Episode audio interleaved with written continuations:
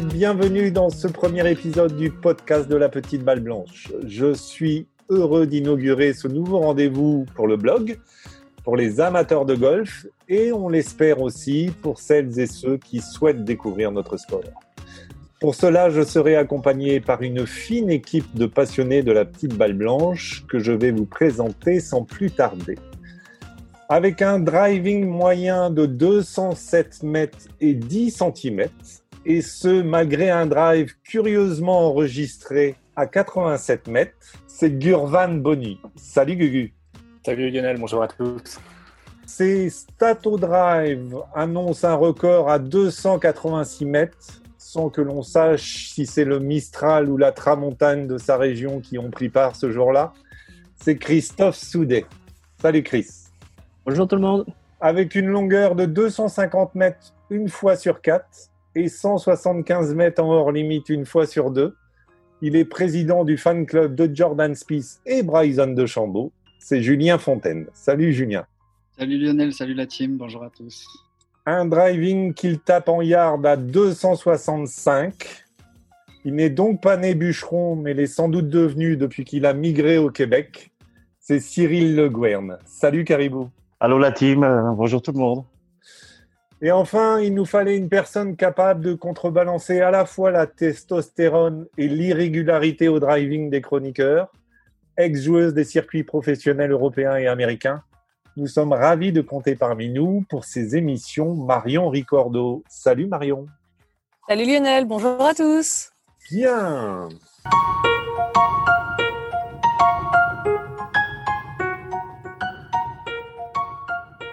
On va ouvrir ce premier épisode avec notre globe-trotter Chris qui nous fait un tour du monde des brèves du golf.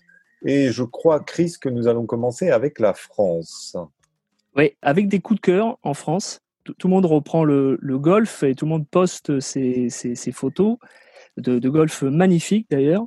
Et j'ai remarqué le golf des Yvelines. Il est, il est superbe. Voilà. Donc c'est un coup de cœur. Euh, l'autre coup de cœur, c'était Cap Golf, sur la commune de Lège-Cap-Ferré. En Gironde. Voilà, déjà ça fait rêver. J'ai vu, alors c'est un pitch and putt de 9 trous. Euh, j'ai vu une photo absolument euh, extraordinaire. Au milieu des pins, il y avait des fougères.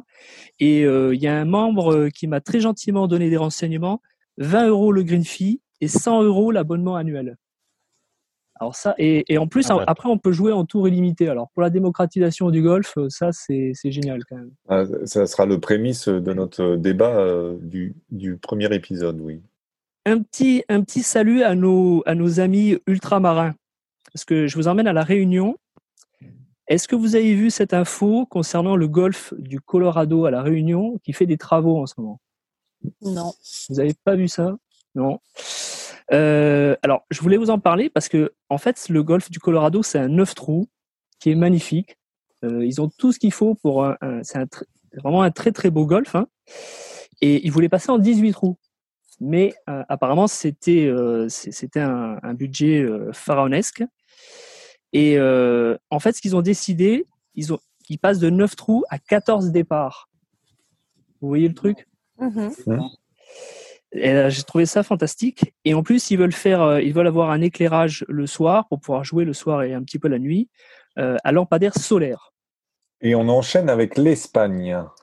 Oui, l'Espagne pour pour dire que tous les golfs en Espagne sont ouverts près de près de la frontière française. Alors, sauf que vous pouvez pas y aller, puisque la frontière n'est pas ouverte. Très intéressant. la frontière n'ouvre qu'au 1er juillet, a priori. Mais tous les golfs ont ouvert parce qu'il y en avait encore euh, certains dans la périphérie de Barcelone qui n'étaient pas encore ouverts. Ils ont ouvert le 25 mai. Et, évidemment, il y a des petits malins qui essayent de passer la frontière et ça, ne, ça c'est pas possible. Hein. Quand le douanier vous voit avec euh, le sac de golf dans la voiture, euh, ça peut pas marcher, ça. On va traverser l'Atlantique et se rendre aux États-Unis. Oui, alors aux États-Unis, euh, la crise du coronavirus, euh, évidemment, euh, ils sont en plein dedans. Alors, ils ont fait deux levées de fonds aux États-Unis pour aider les professionnels du, golf, hein, c'est-à-dire les, starters, les greenkeepers, tous les gens qui travaillent dans le golf là-bas. ils en ont fait une le 13 avril, ils en refont une en ce moment. ils avaient réussi à lever 7 millions et demi ils distribuaient des chèques de 500 à 1500 dollars, et là, ils vont distribuer des chèques de 3500 dollars.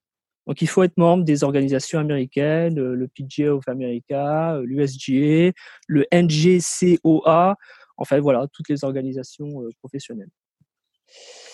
Euh, Est-ce qu'il y en a parmi vous qui ont des chariots de golf à vendre? Parce que j'en veux un, moi. Ah, eh ben, si, si tu étais américain, ben, tu aurais du mal à en acheter un parce qu'il y a une rupture des stocks de chariots et de voiturettes aux États-Unis à cause du à cause du, du coronavirus parce que à cause du protocole, ils peuvent pas être ils peuvent plus être à deux dans la voiturette. Donc du coup, les gens se sont jetés à acheter des, des, des chariots et les, les clubs des voiturettes. Et j'ai vu qu'il y avait des chariots qui coûtaient euh, 150 dollars qui sont passés à 700 dollars sur eBay. Wow. C'est fou, non? Donc si vous avez un chariot à vendre, ben écoutez, euh, envoyez-le aux États-Unis, hein, vous allez vous faire de tout. oui, alors euh, tiens, toujours sur le matériel, la, la société, la marque Ping euh, sort une, euh, ils, sortent des, des gourdes et des mugs. Et je trouvais ça pas mal, ça, ça, ça empêche d'amener du plastique sur les, les golfs. Et le nom de, de, de, ce, de cette série, j'ai adoré, ça s'appelle Hydrofunk. Voilà. Rien que la série, le- rien que le nom, déjà, j'avais envie de le citer. Et on va poursuivre notre tour du monde jusqu'en Australie. Oui, alors l'Australie, euh, bon, il y a la crise du coronavirus, déjà, c'est c'est très triste, évidemment. Mais là, je vais vous donner une nouvelle navrante parce que tu as toujours des sangliers, Marion, qui attaquent euh, ton. À Etretat, non, il y en a Ouais. moins. Il y en a moins. Bon, euh, il y a bien pire que les sangliers parce qu'en Australie, ils ont euh, des gens qui, qui taguent à la bombe de peinture des croix gammées sur les greens. Alors ça, c'est horrible. Ouais. C'est au golfe de Cranbourne, dans la périphérie de Melbourne. C'est un golfe qui a été fondé en 1953 par des, des immigrants de confession juive euh, qui, à l'époque, euh, ils pouvaient pas jouer sur les golfs en Australie. C'était pour ça qu'ils avaient créé le, le, le leur. Donc finalement, euh, je préfère les sangliers. hein. Et ouais. C'est, je suis désolé, hein, c'est la nouvelle navrante. La prochaine fois, je vous donnerai des nouvelles de l'Australie un peu plus, un peu plus joyeuses. Et on part au Japon. Alors au Japon, évidemment, ils regrettent leur- leurs Jeux olympiques et ils ont fait un sondage pour savoir euh, s'ils ont une chance de médaille. Et s'ils ont des une chance de médaille, c'est plutôt chez les femmes ou plutôt chez les hommes. Alors, à votre avis, est-ce qu'ils peuvent avoir une médaille aux Jeux olympiques euh, au golf? Oui. Est-ce que Au vous les golf, voyez euh, Chez les femmes, oui, sûrement. ah, Toi, même tu les vois plutôt chez les femmes? Ben, euh, si je prends, euh, c'est Shibuno qui a gagné euh, le British Open l'année dernière. Alors c'est ça. hein. Alors le résultat du sondage, c'est que les Japonais, ils se voient euh, gagner une médaille et c'est les joueuses, ils pensent que c'est les joueuses qui va leur ramener cette médaille en fait. Parce que Nasa Ataoka, elle est quatrième mondiale. Shibuno, effectivement, euh, cette joueuse là qui souriait tout le temps là, Mm. elle est douzième mondiale et la dernière, Ai Suzuki, elle est quatorzième mondiale. Et on termine ce tour du monde des brefs de golf avec la Corée. Ouais, alors la Corée, ils sont pas contents. Pas contents, pas contents. Ils sont pas contents parce que la semaine dernière, bon, il y avait euh, Phil et, Tiger Woods, évidemment. Mais euh, eux, ils avaient un skin game entre la, première, la numéro 1 mondiale et la numéro 3, c'est-à-dire euh, Jin Yoon Ko et Song Yun Park. Et alors, ils n'ont pas compris pourquoi ça n'a pas été diffusé en Occident. Et ils n'ont pas compris pourquoi le LPGA avait pas euh, partagé l'info. Ils l'ont fait qu'après, en fait. Donc, le résultat, ça a été un match nul. Ça a permis de lever euh, des millions euh, pour la lutte contre le coronavirus. Et effectivement, ils sont très déçus. Alors, ce qu'il faut savoir, c'est que ça a cartonné à la télé en Asie, euh, au Japon, en Corée évidemment, en Malaisie, en Thaïlande. Et ils auraient aimé que ça soit traduit en anglais. Voilà. D'ailleurs, si vous voulez suivre du, du golf en ce moment, vous pouvez, euh, puisque les Coréens ont repris, vous pouvez facilement trouver des résumés qui font une heure ou deux si ça, si vous avez envie de suivre de- du golf en plus de très haut niveau. Euh, voilà. Je voulais terminer. Tiens, je vous donne une statistique. Est-ce que vous savez combien il y a de Coréennes dans le top 100 mondial? Trentaine. Mmh, 25. Ouais, je Fontaine. redis comme, euh, comme Lionel, 25. Alors, il y en a 38 Oh et il y a 20 américaines. Si vous voulez les chiffres du top 50, du top 20 et du top 10, je les ai également, je les ai préparés. Donc, dans le top 10, il y a 4 coréennes et il y a 3 américaines. Eh bien, merci Chris pour ces brèves de golf et nous allons enchaîner avec euh, l'œil de Marion. Marion qui aujourd'hui s'est intéressée au contrôle, non pas celui des balles, ni celui des maths ou de philosophie qu'auraient pu passer les élèves du baccalauréat, mais ce qui peut être contrôlé au golf et ce qui ne peut pas l'être surtout, Marion. Voilà, tout à fait. Donc euh, aujourd'hui, on va aborder ce qui est ou non sous notre contrôle. Donc dans la vie, il y a évidemment des choses que l'on peut contrôler et d'autres pas. En effet, un collègue un peu bavard lorsqu'on essaie de se concentrer, là je pense à moi, je suis une vraie pipelette, euh, l'arrêt momentané d'une ligne de métro ou un enfant qui refuse de manger ses brocolis, ça ce sont des choses sur lesquelles nous n'avons pas de contrôle. Au golf, c'est la même chose. On peut contrôler certaines choses, mais pas toutes. Par exemple, on vient de subir un arrêt de jeu de deux mois qui a joué avec notre patience et nos nerfs, et évidemment, il s'agit d'un événement dont nous n'avions pas le contrôle. Donc, dans une situation comme celle-là, il valait mieux ne pas gâcher son énergie à râler ou à se plaindre, puisqu'on ne pouvait rien y faire. Pendant votre partie de golf, c'est pareil. Un partenaire dont le rythme ne vous convient pas, qui parle trop ou trop peu, jamais un bien joué, enfin ça, si vous faites jamais de bons coups, c'est pas son problème, ou encore la météo, du vent, de la pluie ou du soleil pour les plus écossais d'entre nous. On a aussi le mauvais lie, le terrible kick sur la bouche d'arrosage qui envoie la balle hors limite derrière le green. Ça, c'est une histoire qui m'est arrivée au 1 au golf de Dinard. Bonne partie. Vous avez enfin la forme du jour, euh, une mauvaise nuit, un gros rhume. Toutes ces choses ne sont pas sous notre contrôle, alors si vous voulez éviter des déconvenus ou une accumulation de mauvais choix à cause de l'agacement, détachez-vous de ces choses, laissez-les glisser sur vous et concentrez-vous sur ce que vous pouvez contrôler. On y vient. Les choses contrôlables. Ces chimères qui nous permettraient de mieux jouer. Bonne nouvelle, il y en a. Vous ne jouerez pas comme Tiger Woods ou Jordan Spieth dès demain, mais c'est un premier pas. Alors, dans la catégorie gagnante de notre sujet du jour, nous avons entre autres la préparation, J'entends par là la routine, l'échauffement, la préparation physique. Vous avez aussi l'analyse des éléments comme le vent, le dénivelé, ou même plus simplement la distance. Il y a aussi l'alimentation et l'hydratation qui jouent une part importante dans la concentration que vous accordez à votre partie. Autant que le repos. Une bonne nuit de sommeil, en tout cas ce dont vous avez habituellement besoin, est un atout majeur pour la concentration. Le dernier élément dont j'aimerais vous parler est votre attitude.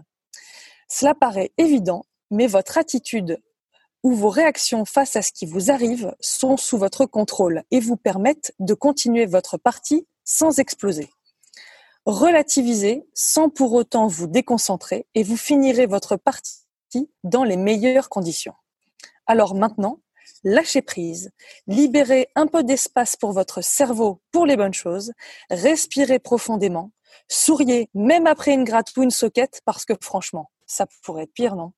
Merci Marion, c'était très juste comme recommandation pour la prochaine, euh, partie à jouer de chacun d'entre nous. Euh, on va enchaîner avec notre débat du jour autour de la démocratisation du golf.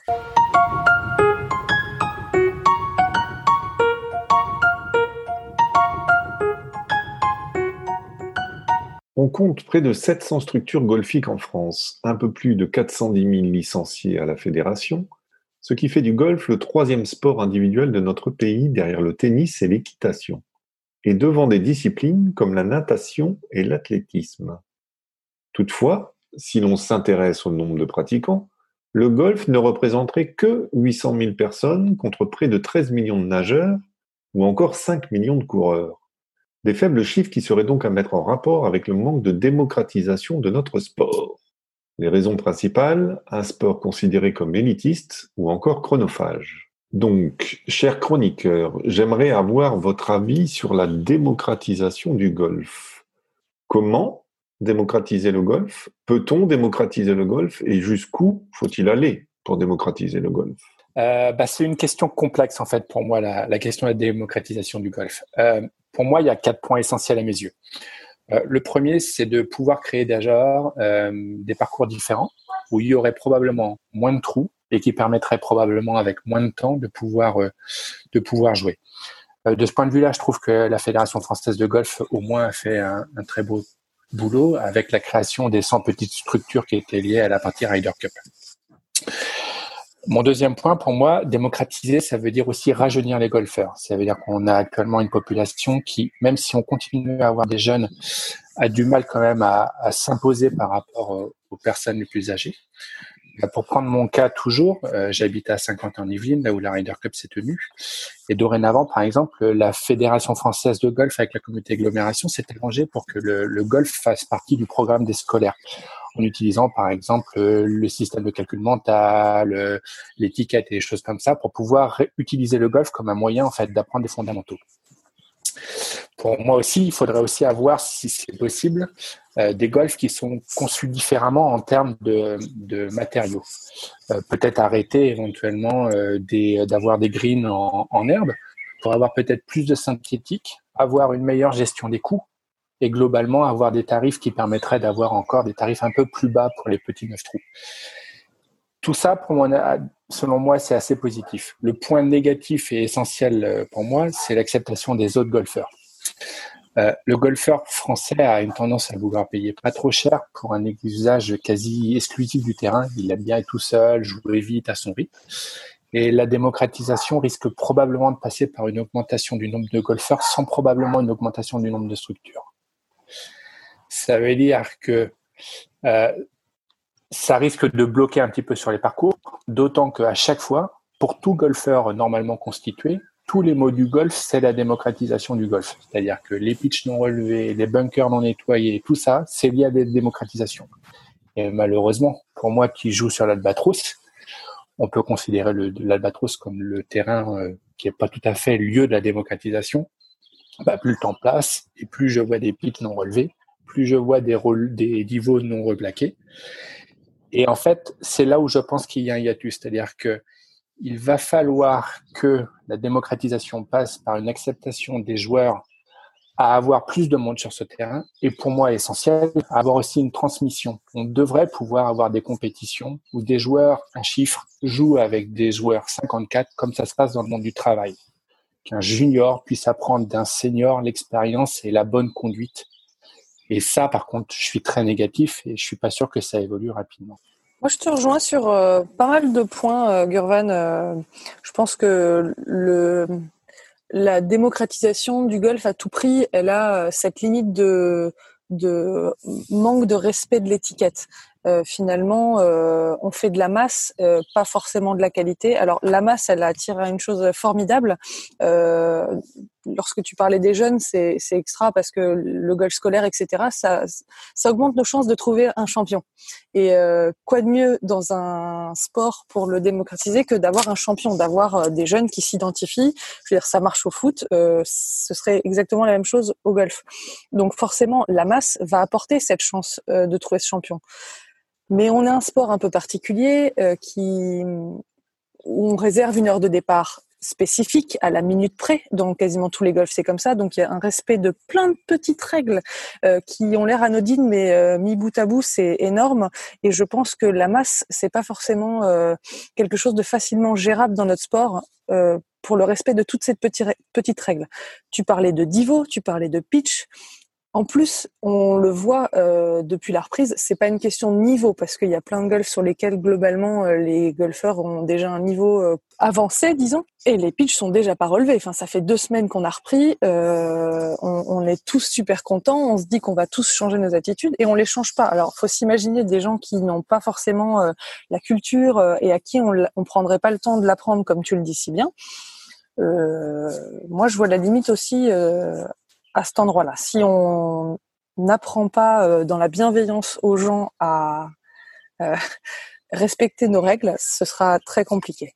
Après, euh, on peut pas faire autrement, je pense, de passer par la démocratisation du golf parce qu'on a un sport qui est extraordinaire, qui subit une image de coincé, de sport élitiste en termes d'argent, en termes de enfin, c'est- on est un sport de vieux. Enfin voilà l'image que ça a, et je pense que c'est terrible que l'image de notre sport n'évolue pas parce que c'est tellement extra. Voilà, on, le subit en ce moment.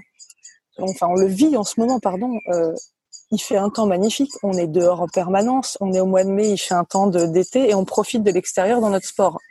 Bon ben voilà, on, a un sport extraordinaire et, et moi j'ai envie que tout le monde le connaisse et tout le monde le découvre. Après, on a le droit de pas aimer, mais il faudrait au moins que tout le monde puisse un jour s'y essayer.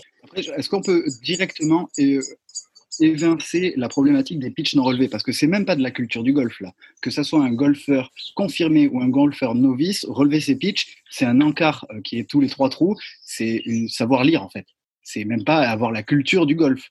Euh, C'est pas l'étiquette au sens large. C'est vraiment euh, bon. Est-ce qu'on sait lire un panneau, relever ses pitchs euh, C'est quoi un pitch avec le, partenaire de la partie? Un tee, un pitch en moins. Donc les pitchs, euh, oui, fléau de nos jours, mais c'est de la lecture. Ici, la pratique du golf est totalement différente, c'est-à-dire qu'il n'y a pas personne qui relève son pitch. hein. Donc, euh, est-ce qu'on est déjà avancé par rapport à, à- à la France au niveau démocratisation du golf de ce fait-là? Par exemple, euh, moi, j'ai pu faire euh, ma première ronde de golf, donc après le déconfinement euh, qui a eu lieu aussi euh, il y a deux semaines, pour la modique somme de 15 euros, 20 dollars. Donc, vous voyez que déjà, il y a quand même une, grosse différence de prix euh, avec les green fees qui se pratiquent habituellement en France, j'imagine. Mais évidemment, ce- cela euh, va sans dire que bah, le terrain, c'était pas le top. Quoi. On a eu, euh, j'ai eu un tiers de, de, de green d'hiver, enfin de green d'hiver, euh, avec un poteau po- posé puis un cercle de, de, de 4 mètres autour, mais ça m'a pas empêché de, pre- de, de prendre du plaisir. Donc, en termes de prix, euh, la démocratisation, c'est sûr que le, le coût de la ronde ici euh, d'une game est beaucoup moins cher. Euh, mais c'est pas pour ça que ça apporte euh, de, de la jeunesse, quoi. En tout cas, on va reprendre les. euh, On va prendre des mots français déjà. hein.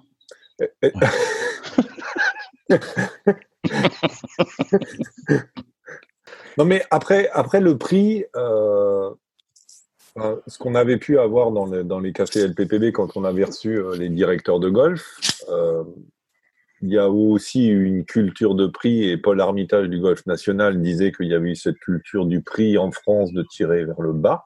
Le, le golf est cher, mais si, si tu le ramènes au temps de jeu et au temps passé sur le parcours, euh, ramené à l'heure, c'est un sport qui n'est pas cher. Je vais aller encore plus loin. euh, Enfin, je pense qu'il y a des plus grands spécialistes que moi là-dedans, mais euh, on prend un, un ticket de match de foot. Euh, Puisqu'on parle, on, on veut essayer de se populariser et de se démocratiser. Euh, un, un, un billet de match de foot, combien est-ce que ça coûte? Je veux dire, je parle même pas des. Allez, je, parle même en Ligue 1, je- j'en sais rien, mais j'imagine que ça, ça coûte le prix d'un. Je, je suis pas une grande fan de foot, donc je, je connais pas bien les tarifs, mais euh, j'imagine que ça coûte, ça coûte bien le prix d'un green fee euh, dans, dans un petit golf de campagne qui, qui est bien sympa, bien entretenu. Enfin, je veux dire, et ça dure quoi un match de foot? Ça dure deux heures. Euh, la bière, vous allez la payer euh, quatre balles au stand. Euh, Enfin voilà, je veux dire, tout va coûter cher. Vous allez dans un golf, vous, vous allez payer 65 balles un green fee.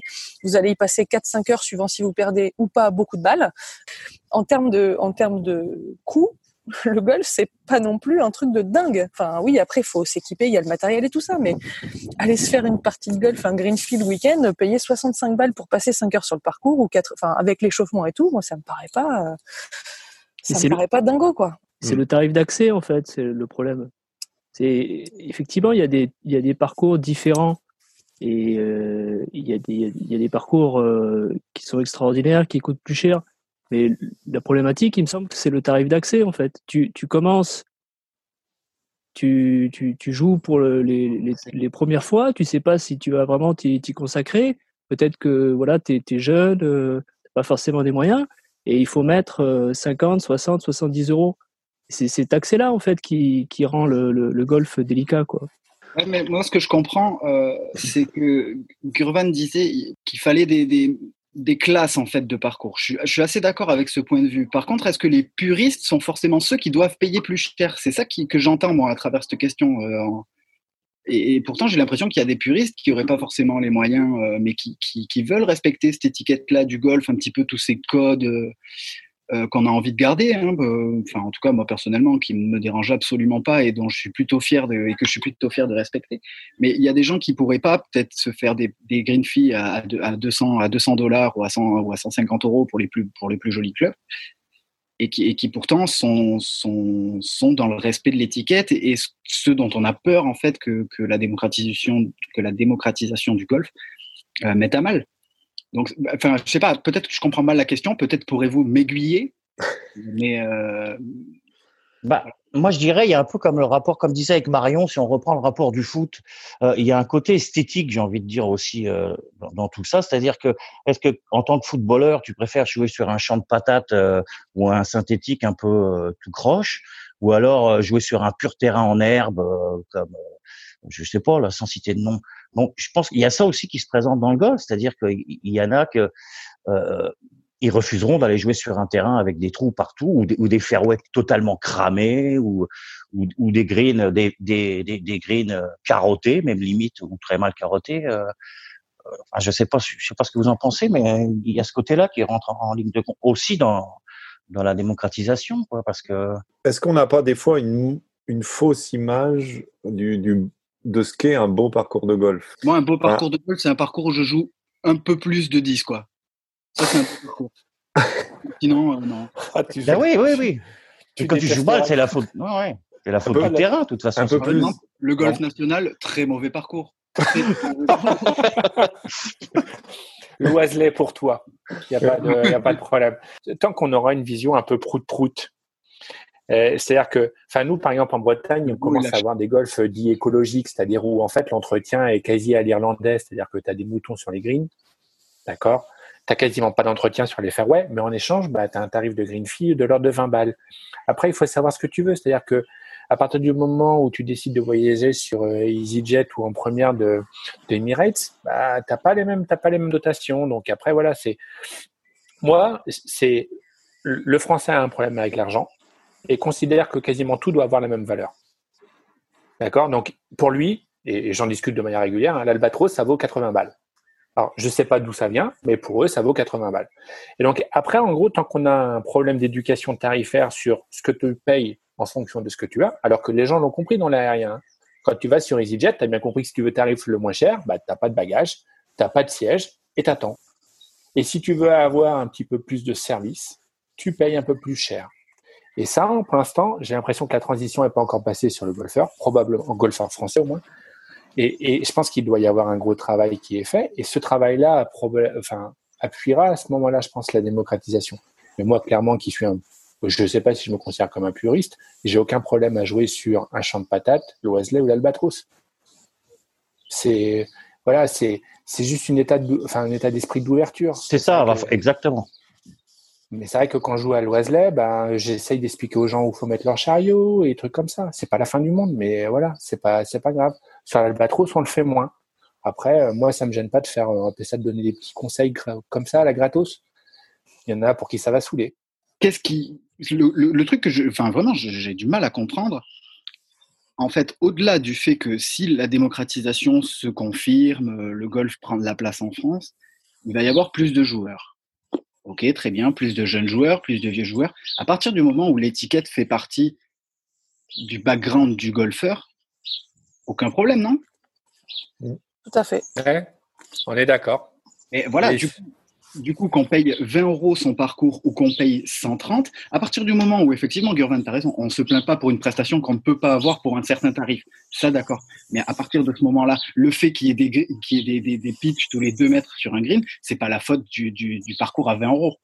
Non, mais d'accord je pense qu'au départ, quand on commençait le golf, il y avait un accompagnement des golfs. Euh, enfin, il y avait, il y avait le passage de la carte verte. Aujourd'hui, j'ai pas l'impression que tu es obligé de passer la carte verte. Si aujourd'hui tu vas dans un club, tu t'abonnes, tu demandes ta, ta licence euh, de la même manière, t'as euh, t'as pas t'as pas la carte verte, tu peux jouer de la même manière et il n'y a pas d'accompagnement. Enfin, je veux dire, combien de clubs ont un starter par exemple au départ pour expliquer, pour rythmer les départs? Les gens qui respectent pas les, les gens qui respectent pas les horaires de départ, qui arrivent, qui partent en retard ou qui partent euh, ou qui partent en avance. Tu as, un golf qui met des départs toutes les 12 minutes.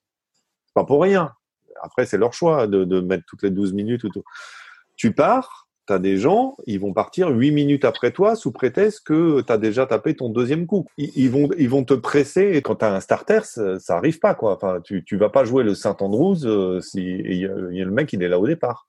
Moi, je rejoins Gurvan. Impossible de, pour la plupart des golfs de mettre un starter. Ça coûte une fortune de mettre une personne qui reste et va faire le planton au départ du 1 toute la journée. On le voit rien qu'avec le déconfinement. C'est une des mesures qui est, euh, je crois, imposée par, euh, par la FFG, euh, d'avoir un starter. Euh, c'est pas le cas partout parce que tout le monde peut pas se permettre de mettre quelqu'un au départ du 1 euh, de 7h à 18h euh, parce que normalement, on ne peut laisser partir personne sans vérification. Donc, c'est, ça coûte une fortune pour les golfs de mettre quelqu'un juste au starter. Mm. Et tout le monde, et si on veut un, si on veut un green fee à moins de 150 balles, euh, mettre un starter toute la journée, je veux dire, c'est, c'est, c'est 7 jours sur 7, de 7h à 19h, c'est, c'est, c'est un enfer, c'est un, c'est un gouffre financièrement. Je, je pense que Ah. c'est c'est là où il y a un manque de culture en France, c'est que les membres ne sont pas impliqués. Ici en Suède, le golf réouvre en avril, qu'après une journée de nettoyage fait par les membres. C'est-à-dire que les membres vont sur le parcours et nettoient le parcours.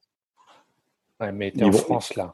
Oui, non, mais justement. pourrait se mais, faire en mais- France. mais- mais la, cul- la culture du Ouais, membre, t'as as des membres qui, qui, qui passent leur vie sur le golf, puisqu'ils sont là. Je suis sûr que tu trouverais plein de membres. Euh, je parle pas forcément dans les clubs associatifs, mais des membres par ailleurs, dans des clubs, des personnes âgées qui n'ont rien à faire et qui seraient ravis d'être là, euh, même si tu en prends quatre sur la journée, pendant deux heures pour faire le starter.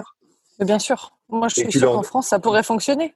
Et tu leur demanderais, et tu leur demanderais, et ils le feraient gentiment. Et en échange, tu leur offres, ouais, peut-être un- une bière à moi. Je voulais juste préciser que je, je trouve qu'il y en a plus qu'avant. Euh, ils sont, je- j'ai l'impression qu'il y a des golfs qui font des efforts pour remettre ou trouver des solutions. Mm. Parce que je- j'ai vu beaucoup de golfs ne plus en avoir. Et euh, effectivement, ça pose des problématiques. Et je vois plusieurs golfs maintenant qui, qui, qui en ont remis un et qui essayent de trouver des solutions parce que c'est quand même une bonne façon pour aérer les parties, que ça se passe bien et que tout le monde soit, soit, soit content et ravi, qu'il n'y ait pas de, de soucis. Quoi. Est-ce que- est-ce qu'on peut avoir plus de golfeurs? Parce que si, si on, Oui. on regarde les chiffres euh, Oui, aujourd'hui, on peut c'est avoir c'est- un peu plus de golfeurs. Ouais. bah, aujourd'hui, Ouais. c'est 800 000 pratiquants, a priori. euh, C'est-à-dire qu'il y a quand même un nombre, euh, quasi la moitié des pratiquants qui ne seraient pas licenciés. Et c'est bien 800 000, là- d'accord. Moi, je pensais que c'était 650 000. D'accord. C'est doublé, je crois. 800 000, priori- d'accord. A priori, c'est 800 000 pratiquants pour 700 C'est- et structures golfiques. Donc, ça fait quand même C'est considérable. 1000 pratiquants par structure golfique. Et 1000 pratiquants par structure golfique, c'est quand même énorme, quoi. Il faut, il faut les caser, les gens, euh, pour faire des parties régulièrement. Donc, avoir plus de pratiquants, ça imposerait d'avoir plus de parcours. Parce que euh, tu comptes euh, 1000, c'est une moyenne, mais un, un- un petit club, une petite structure de proximité, etc., euh, va pas. 175 chez moi. Pardon? On est 175 à titre d'exemple chez moi. 175 chez toi. Donc euh, voilà. Et On euh, se bouscule pas. Non. Mais Tous avec un béret. 175 membres. 175 membres, euh, fond de vallée, euh, on vient pas beaucoup nous visiter. non mais, ouais, Ouais. c'est- non mais après après en fait en gros la- le problématique n'est pas de savoir combien tu as de joueurs de membres mais leur fré... enfin de, de joueurs par parcours mais leur fréquence de jeu après dans les pratiquants tu as peut-être euh, moi j'en connais euh, quelques-uns à, à mon boulot bah ils jouent quatre fois l'an quoi et quand il fait beau Mm. moi euh, quatre fois euh, c'est ce que je fais en une semaine quoi Mm. donc après après euh, Il y en a c'est- qui ont un métier. Ouais, j'en ai un aussi, madame, merci. merci. Après, je pense que, après, c'est clairement, en gros, euh, en Ile-de-France, un certain nombre de parcours qui sont vides. Ils sont très, très, très, très pleins le week-end. Mais à partir de 17 heures, tu peux réussir à trouver, et c'est la tendance actuellement que, que beaucoup de golf font, c'est-à-dire euh, des promotions avec du moins 30, moins 40% tarif fin de journée, où grosso modo, à partir d'avril, tu peux quasiment jouer jusqu'à 20h, 21h, et puis de temps en temps, et plus, ils arrivent même à jouer, à faire, euh, à faire louer des voiturettes, puisque comme ça, tu joues encore un peu plus vite. Mais après, c'est, pour l'instant, moi, je pense que il y a, y, a, il y a de quoi faire, en fait. Et, et vu la crise, je pense que la crise Covid va prouver que, à mon avis, le nombre de golf pour l'instant en France est peut-être un peu trop important. Peut-être pas pour Julien, mais pour nous en Ile-de-France, enfin, moi, j'en ai 3 à 5 km, quoi. Et trois golf ça fait quasiment six parcours. moi, je, suis, je, suis, surpris d'entendre 800 000 pratiquants, c'est génial. Enfin, moi, je pensais pas qu'on était aussi nombreux, quoi. Bah si, c'était pour ça, c'était pour ça le, le, combat de la Fédé quand ils avaient annoncé leur, leur chiffre de 700 000 licenciés, c'était essentiellement pour convertir les pratiquants en licenciés, en, fait. c'est l'objectif, parce qu'ils n'allaient pas, ils allaient pas créer des nouveaux golfeurs, parce que la Ryder Cup, quoi qu'on en dise, euh, les, les, les, chiffres montrent que euh, l'organisation d'un championnat du monde de handball en France n'a pas, en 2001 par exemple, n'a pas fait augmenter le nombre de licenciés euh, de manière considérable. Euh, l'organisation euh, de, de l'euro euh, au foot n'avait pas fait augmenter le nombre de licenciés au foot de manière considérable. Donc c'est pas l'organisation d'un événement qui fait augmenter de manière considérable.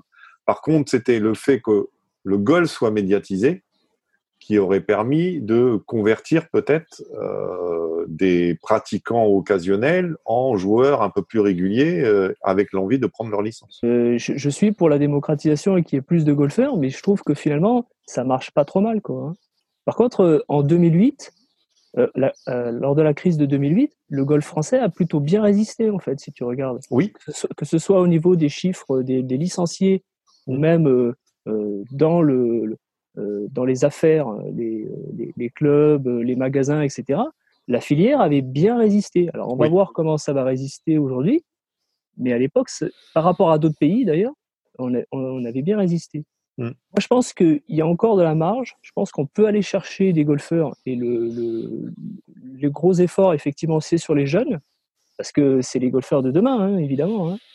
Donc là, il, faut absolument faire, pour répondre euh, aux questions qu'on se pose, il faut absolument faire un gros effort de démocratisation vers les jeunes. Et c'est pour ça que je parlais de, tarifs d'accès, en fait. C'est s'il faut faire des, efforts sur les tarifs, effectivement, il faut des tarifs adaptés en fonction des parcours, etc. Mais il faut vraiment faire euh, quelque chose sur les jeunes, quoi. Mmh. Et, et, et, pas, et, et, après, pas les abandonner quand ils ont 18 euh, ans, tu vois continuer un, peu plus longtemps quand ils sont étudiants, etc. J'ai connu ça aussi quand j'étais étudiant. Euh, c'est pas facile d'aller golfer, quoi. Enfin, j'ai quand même l'impression, quand tu regardes les golfs, qu'ils ont tous un peu ce genre de pratique de tarif moins de 18 ans, tarif mmh. étudiant, tarif moins de 25. Ouais, ça marche pas. Et ça marche pas. C'est, on en a pas assez. Hein. Regarde le, dossier qu'on avait fait euh, mmh. sur le, avec Pierre Duperron sur le, euh, le journaliste de Midi Libre, euh, c'est les chiffres qu'il avait fait sur le, la région Languedoc-Roussillon, sur, sur l'âge, il disait c'est effarant. Quoi. Bah c'est 13%, début. 13% de moins de 25 ans. 13% de golfeurs de moins de 25 ans contre euh, 50% de plus de 55. Après... parce que le golfeur se crée pas comme ça. En fait, les, jeunes, les jeunes entre 18 et 25, ce sont des des enfants qui sont devenus des ados et qui jouaient à l'époque avec leurs parents et qui sont devenus. Il y a il y a très peu. Je pense que la proportion de dans ces 13% la proportion de jeunes qui se sont mis au golf entre 15, euh, enfin entre 18 et 25 ans, sans avoir les parents qui jouaient déjà ou sans avoir été des joueurs avant ça, elle doit être, euh, elle doit être hyper faible. Enfin, mm. j'imagine. Ouais. Mm. Et, et d'ailleurs, tu vois que les, les populations, ils changent pas trop. C'est un petit peu les, les, les, mêmes populations, quoi, en fait. T'as pas de, de, de, nouveaux arrivants euh, dans, dans, dans, le monde du golf, quoi, en fait. Et le golf scolaire fait évoluer. Ouais, et euh, quand tu as une famille, le golf, c'est quand même. Euh, enfin, si ta chérie fait pas du golf, c'est quand même un bon moyen de divorcer rapidement, quand même. non, mais si tu as des enfants, euh, c'est compliqué de jouer, euh, enfin, ça prend du temps. si en plus tu habites dans une région qui est un petit peu, on va appeler ça, un peu urbanisée, tu peux mettre une heure pour aller jusqu'au golf compte tenu des bouchons. C'est pour, que, pour cela que compte tenu de tout ça, je disais que il faut qu'on ait plus de golfeurs, mais déjà, je trouve souvent que le golf euh, résiste euh, bien, quoi. Ici au Québec, on compte à, peu près plus d'un million de, pratiquants sur euh, une population qui est maintenant de, de 8 millions pour un peu moins de 300 golfs. Donc en termes de démocratisation, je, je pense qu'ici, c'est déjà très très avancé et actuellement, il n'y a pas le choix que d'innover et on s'en va vers des parcours de 12 trous, par, par exemple, sachant qu'un 18 trous euh, est beaucoup trop long à jouer. Donc là, on, on tape plus sur un 2h30 et dans le but évidemment d'amener euh, d'amener plus de monde. Quoi. mm. sur les terrains. On est rendu là et euh, et je rebondis aussi sur les sur les starters. Ici, tous les tous les terrains ont un préposé au, au départ, quoi. sans exception, tout, sur tous les terrains et la plupart du temps avec un, un Marshall, un gars qui qui se promène et qui éventuellement fait accélérer la partie qui qui ralentirait les autres ou qui crée un bouchon. Rigole pas quoi. Il n'y en a pas de niaisage. Alors, c'est, c'est... Au Québec, euh, ça rigole pas avec le golf. Et avec le Marshall, euh, le gars, euh, Ouais. il, il te saucissonne là si, si jamais tu, tu relèves pas ton pitch. Bon, bah, mais- merci à tous, euh, Voilà. merci à tous pour vos, vos points de vue très intéressants sur ce débat sans fin de la démocratisation du golf. Je pense qu'on aura l'occasion d'y revenir dans de nombreux autres épisodes euh, du podcast de la petite balle blanche.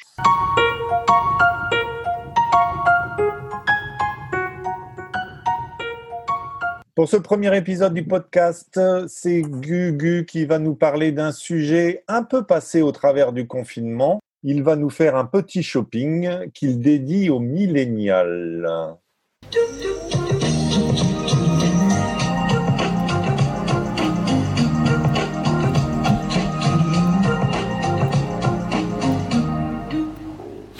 Alors bonjour Gugu.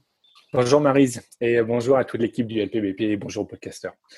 Euh, bienvenue au LPBP Shopping pour ce premier épisode euh, au programme trois produits que je considère être vraiment sympas. Alors je crois savoir qu'on va commencer par le plus important, les chaussures.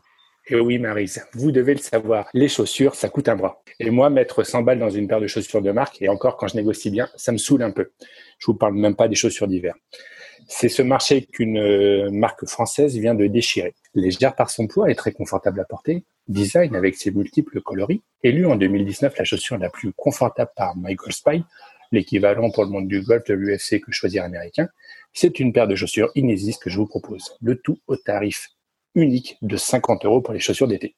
Et parce que je suis un bon gars, je vous évoque euh, rapidement, même si c'est pas tout à fait la saison, les chaussures d'hiver, évidemment waterproof, dispo au tarif de Dingo de 70 euros. Juste en passant, hein, ce sont bien les tarifs affichés hors promotion. Qui dit Inesis dit dispo dans tous les magasins Decathlon et en ligne, bien évidemment. Ce message est approuvé par Marion qui a eu l'occasion de les tester. Alors on va continuer avec un produit assez stigmatisant. Et oui, Marise, j'en ai fait la meilleure expérience. Pour mieux jouer au golf, il n'y a pas des milliards de solutions. Si l'amélioration de son swing ou de sa, de sa stratégie, et j'y reviendrai lors d'un prochain podcast, viennent rapidement à l'esprit, on pense moins à l'effet très positif de conserver sa lucidité et toute sa puissance. Et ce qui n'est pas si simple sur certains parcours. Fabriqué par une entreprise hollandaise, donc sans problème de TVA, de douane ou de garantie, contrairement aux produits achetés en Angleterre, et composé principalement de matériaux légers, cet outil, disponible en trois coloris, vous permettra de garder toute votre lucidité. Je vous propose un magnifique chariot électrique, avec un système de poignée vraiment sympa qu'il suffit de pousser ou de tirer vers soi pour pouvoir juste le faire accélérer ou freiner. Compagnon idéal de vos parcours, il vous amènera à tutoyer l'élite du golf. Disponible à partir de 549 euros sur le site gokartgolf.fr. Carte avec un K. Et on termine avec un dernier produit vendu lui aussi par une marque française. Eh oui, on y revient. Pour tous les joueurs, la majorité de ce qui coûte cher au golf, c'est pas nécessairement ni les clubs ni tout ça, c'est les balles. Eh ouais, parce qu'on en lâche un paquet. Surtout par une tendance naturelle que le golfeur, lui, qu'est-ce qu'il fait? Il joue les balles perdues. Il est con ce golfeur. Parce que si une balle est perdue, c'est que son destin, c'est de se perdre, ma foi. Quelle est l'erreur de la majorité des, golfeurs? C'est de ne pas avoir ou de ne pas connaître le type de balle qu'il lui faut. Et là, une fois de plus, Inesis, je sais, ça fait pas toujours effet, mais en termes de rapport qualité-prix, ils sont géniaux, vient proposer trois types de balles. La première, la distance 100. Malgré son nom, elle privilégie plutôt, on va appeler ça, la gestion de son effet ou de son spin au détriment de sa distance.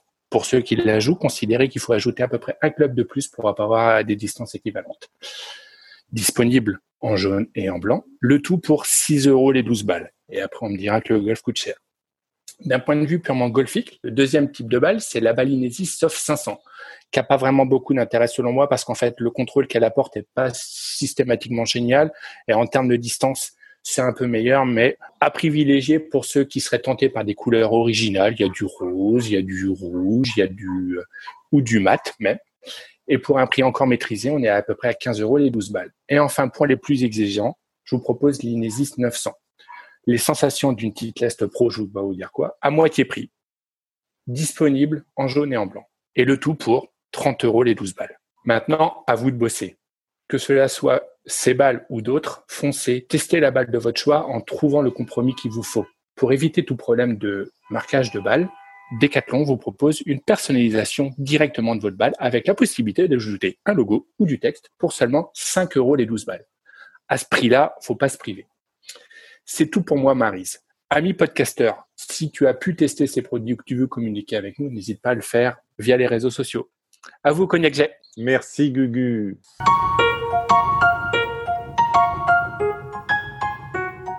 C'est l'heure de la jazette caribou. Le déconfinement et la saison golfique ont aussi eu lieu au Québec. Alors, notre ami caribou, comment ça s'est passé par chez vous? Alors effectivement, euh, sachez qu'au Québec euh, aussi la reprise du golf a bien eu lieu sur euh, les 180, 280 terrains pardon, qui jalonnent la belle province. pour info, historiquement, le premier club de golf au Canada est fondé en 1873 à Montréal par un Écossais. Donc il y a des choses qui s'inventent pas quand même. retour en 2020 avec l'ouverture des golfs qui était programmée le mercredi 20 mai. Et le moins qu'on puisse dire, c'est que ça s'est bousculé solide pour frapper son premier coup de départ. Il fallait donc s'armer de patience pour trouver un temps de départ sur la dizaine de parcours que compte Montréal. Euh, personnellement, euh, j'ai dû attendre jusqu'au vendredi pour trouver de la place et tout ça pour jouer comme un vulgaire déchet organique tout droit sorti d'un restant de cassoulet mal digéré. Euh, comprendrez ce que vous voudrez. Euh, c'est pour cela que je profite de cette gracieuseté, enfin de cette opportunité, gracieuseté de la petite balle blanche pour porter une grosse main d'applaudissement à tous ceux qui ont su honorer notre sport préféré en passant en revue minutieusement tous les grands classiques du parfait amateur qui se respecte. Alors, je passe par évidemment le trois potes, la gratte, la soquette, le hors limite et autres airshots. Euh, c'est ce que j'appelle, pour ma part, un déconfinement réussi avec panache. euh, parce qu'on va pas se mentir, euh, commencer la saison par une game de marde, ça laisse beaucoup d'espoir pour les mois à venir et surtout c'est bon pour la santé mentale en ces temps de crise sanitaire. À l'image du mot d'ordre en ce moment au Québec, ça va bien aller. Euh, on ne sait pas vraiment ce qui va bien aller, mais si ça pouvait être mon petit, ce serait très apprécié. Euh, allez, bonne saison à tous euh, sur les parcours de France et du Québec. Merci Caribou. Alors toutefois, euh, la jazette Caribou qu'on retrouvera euh, dans, dans, les épisodes du podcast de la petite balle blanche, c'est aussi l'occasion d'un petit tour d'horizon des circuits professionnels outre-Atlantique. Alors qu'en est-il de ce côté-là, mon cher Cyril? Alors, pour ce qui est des pros, euh, des joueurs qui nous font rêver, début semaine prochaine sur le PGA Tour avec le Charles Schwab Challenge et cinq joueurs 8 mondial sur les 144 présents au départ. Une autre nouvelle qui est tombée aussi, c'est que initialement programmé du 9 au 12 juillet 2020, le John Deere Classic est maintenant annulé. Euh, alors pour info, c'est le 11e tournoi annulé au calendrier jusqu'ici, ce qui représente pas moins de 92 millions de dollars de bourses qui ne seront, qui ne seront pas distribués. Euh, le reste de la saison 2020 compte maintenant 11 tournois avant les playoffs FedEx. Du côté du, du Corn Ferry Tour, on suivra attentivement la performance des deux Français, Paul Barjon et Cyril Bougnol. Bien évidemment, on se souvient de cette superbe deuxième place de Barjon au Mexique début mars.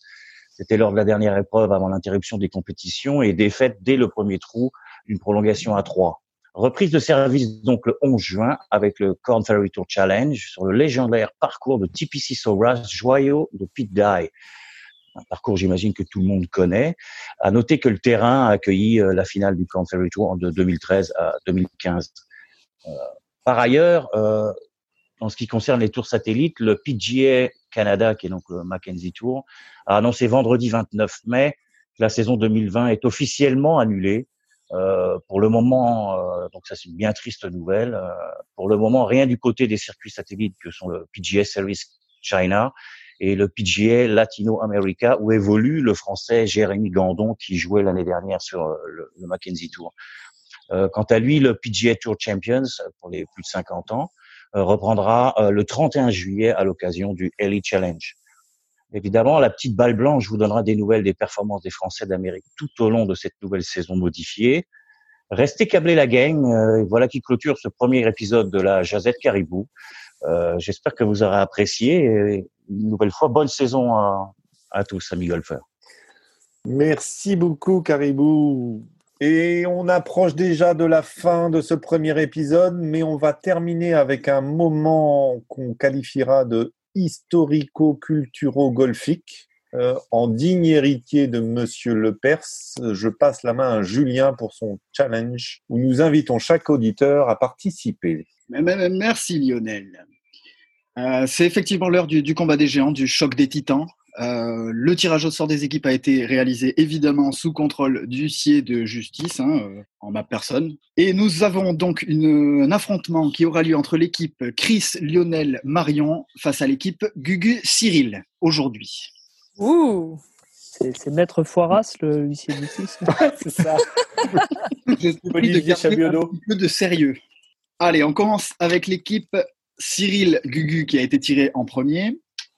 Avec une petite question règle pour euh, reclarifier un petit peu euh, du coup euh, comment on va jouer au golf puisque deux mois et demi sans golf on en a peut-être oublié certaines.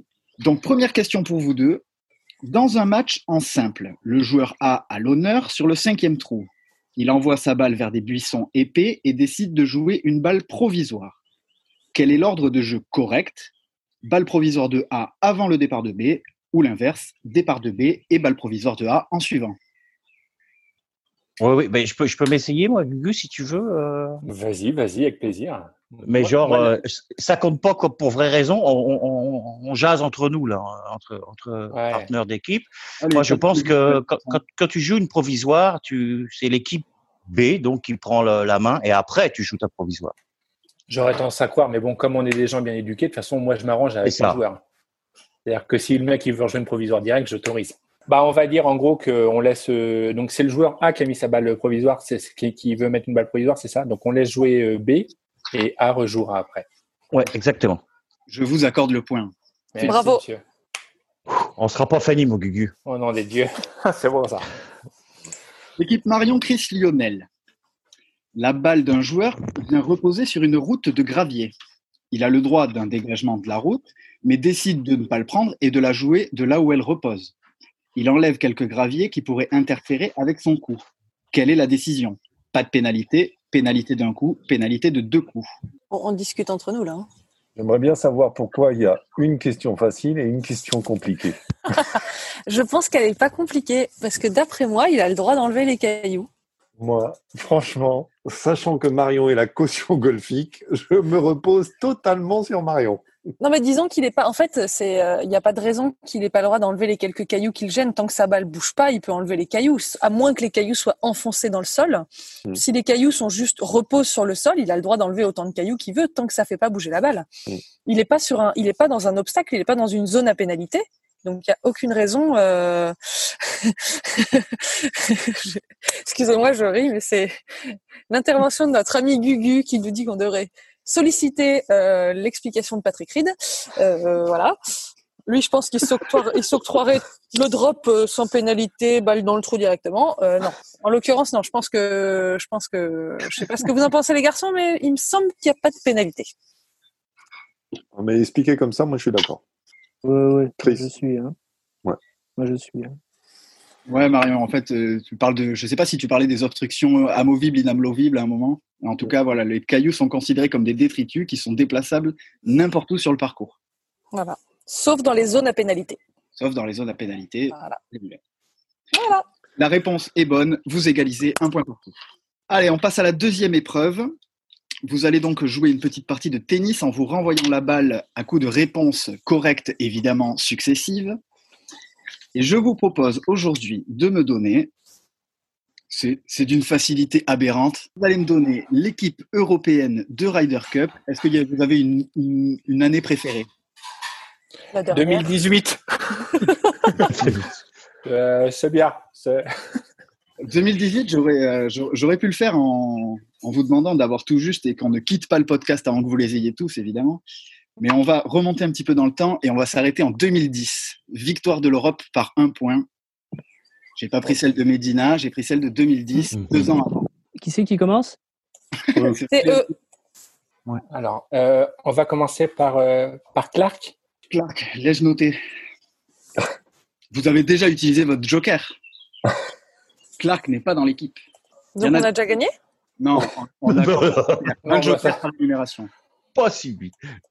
Il y a un joker, c'est ça? Ouais. Donc c'est à vous, euh, Marion Chris Lionel.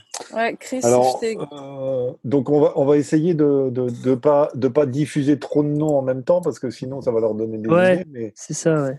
Attends, moi- je t'en ai, je t'en ai envoyé un. Je vous en ai envoyé un tous les deux. Ouais. Oui. Son nom de ben, famille. Oui, oui, oui. Ouais, sa, sa meilleure, sa meilleure, euh, il était numéro un mondial l'année d'après. Ouais. Oui, On disons-le. parle là-dessus. Mm. Luc Donald. C'est bon. Gurvan Cyril. Vu que je suis poissard, je vais laisser passer le parler Cyril. Alors, alors moi, Je suis j'essaye d'accord. d'envoyer.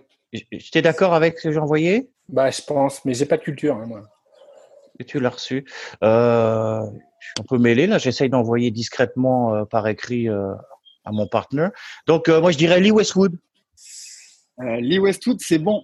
Je on dit quelque chose ou... Vas-y, vas-y, Chris, on te fait confiance. Euh, c'est euh, euh, McDowell? Graham McDowell? C'est votre réponse? Oui, on fait confiance. Ouais, ouais, non, mais Ouais, c'est lui, McDowell. c'est c'est lui qui bon. met le pote. C'est bon. La 2010, c'est celle qui se termine le lundi là. C'est ça. C'est ça. C'est lui qui met le pote euh, lundi. Donc euh, ce que je vous ai envoyé, c'était peut-être le capitaine. Ouais, C'est ça, c'est ça, ouais. Et, et Ah. je vous le dis, le, le capitaine sera accepté. hein. Ah d'accord. Ah, Ah Bon, alors euh, ça, c'est pas mal, et, ça. et- les vice-capitaines aussi ou pas? Les, les noms des caddies, euh, les, les kinés, les préparateurs physiques, on prend tout le monde. Ah d'accord. Tous ceux qui étaient en Europe. il faut que je réponde, moi. Comment je... Et les pom-pom girls aussi? Ok, donc euh, après Cocus, euh, on y va avec euh, Sergio Garcia, un autre spécialiste des fosses de sable. Je pense qu'il en a, il en a pas raté beaucoup, mais celle-là, il l'a raté. Oh, tabarouette. Jiménez, il était dedans? Jiménez était dedans, ouais. Bad. C'est la première de, de McIlroy? C'est la première de McIlroy, effectivement. McIlroy. Oh, mais eh, Chris, Ah il ouais, faut être dans ouais. l'équipe de Chris à chaque fois. Ah, c'est clair. Euh, bon, Yann Poulter, non? Ouais, Poulter. Euh, Ross Fisher, Ah, Ah oui, tiens, je l'avais pas trouvé celui-là. Bien joli. euh, Miguel Angel Jiménez, Mais oui. ainsi que Padre Harrington. Patrick. Bravo, bravo. On met deux points si mes souvenirs sont bons. Exactement. Euh, dernière, euh, dernière épreuve, euh, l'affiche Wikipédia d'un joueur inconnu. Je vous l'annonce, c'est un joueur. Euh, L'équipe qui a été tirée en premier conserve donc la main et a la possibilité de donner la première réponse. Je suis né en 1971 à Jacksonville, en Floride. Fils de professeur de golf, je me tourne rapidement vers la petite balle blanche. Je rejoins la fac de Georgia Tech pour laquelle je remporte notamment le prix de joueur de l'année en 93. Alors étudiant, je me permets même de mener après trois rounds le Bell South Classic que je ne remporterai que quelques années plus tard, passé professionnel. Pour quatre points, un joueur de 1971 né à Jacksonville qui a fait la fac à Georgia Tech et qui a mené un tournoi en étant amateur qu'il remportera plus tard en tant que professionnel. Pas d'idée pour moi, Cyril. Oh là là, donc, nation- de- ouais, national américain, pardon, nationalité américaine, certain. Euh, non, euh, jusque-là, euh, non, c'est c'est- c'est- c'est- c'est trop flou. Tente-en un au pif, de toute façon, c'est c'est quasiment le seul On, on peut, hein, on a le droit, ouais. Oui, oui, oui. Lefty. Mickelson, ouais. Oui, Non, c'est pas lefty. Allez. J'obtiens ma carte sur le PGA Tour en 1995 et me fais un nom rapidement. J'intègre notamment l'équipe américaine en President's Cup en 96 où je remporte les quatre matchs que j'ai à jouer. Ma première victoire sur le circuit intervient en 97 à Kingsmill et elle est suivie par une victoire au Tour Championship la même année. Je suis encore plus dans le flou que tout à l'heure. Donc là, c'est eux qui ont la main? Non, c'est nous. Je propose David Duval. Ah, vous, vous pliez le jeu, euh, c'est une victoire sans, sans, Oh putain. Sans aucune contestation. Pour trois points, David Duval, c'est effectivement ça. Euh, Bravo. ouais. Et moi, je, la cinquantaine. euh, C'est Georgia Tech. C'est fou. Je, je- ouais. Je l'avais dès le 1, mais j'ai jamais osé des joueurs de golf. Euh, ok. Là, je ne peux que m'incliner. Je vous lis les derniers paragraphes pour, euh, pour vous et puis pour, pour les auditeurs. Euh, ces premières victoires seront suivies par 18 autres, portant leur total à 20. La 20e, ma dernière, sera d'ailleurs la plus importante puisque c'est le plus beau des majeurs qui s'offre à moi, l'Open britannique. Ce majeur restera d'ailleurs le seul à m'avoir souri puisque j'échoue second à l'US Open et à la même place à deux reprises au Masters. euh, Masters qui était remporté les années où je termine second par Mark O'Meara et par Tiger Woods en 99 et en 2001. Et enfin, pour un point, vous aviez un paragraphe qui n'a rien à voir avec le golf puisque je vous ai mis je suis l'un des joueurs l'un des seuls joueurs labellisés démocrates sur le circuit. Information qui n'a aucun intérêt, mais.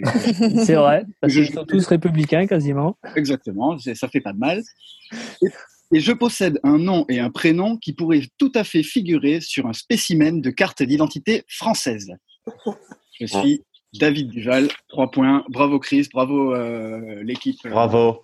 Bravo, bravo. C'est une belle conclusion pour ce, ce, premier podcast de la petite balle blanche. Euh, J'espère que vous vous serez amusés autant que nous et que vous aurez appris autant de choses que nous, sauf Chris qui est celui qui nous apprend un peu tout hein, en ce moment. Merci de nous avoir suivis. Merci à mes chers chroniqueurs et hâte de vous retrouver pour le prochain épisode. À très bientôt, messieurs, dames. Bonne à bientôt. Bye bye. Ciao, ciao. Bye la gang.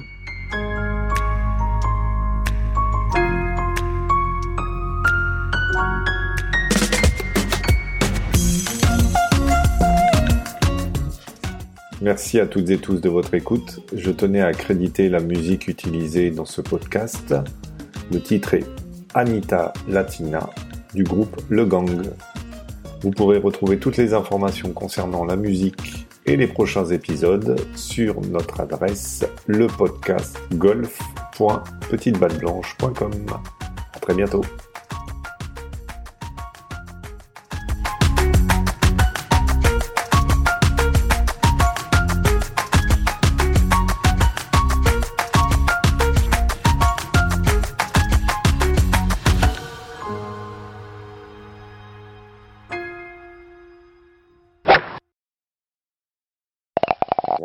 Sait même pas combien est-ce qu'elle fait au drive. Bah, elle, elle, fait, elle fait 220 mètres au drive euh, quand c'est mouillé, qu'elle a le vent contre et tout ça. Enfin, donc, Ce ça pose matin, déjà... c'était beaucoup. ça pose les débats. déjà. Ce matin, j'en ai mis une ou deux pas mal. Et donc, euh, pour ceux qui me demandent mes chiffres, moi, c'est l'inverse de Gurvan. quoi. J'ai une moyenne de 87 mètres avec un accident à 207 mètres.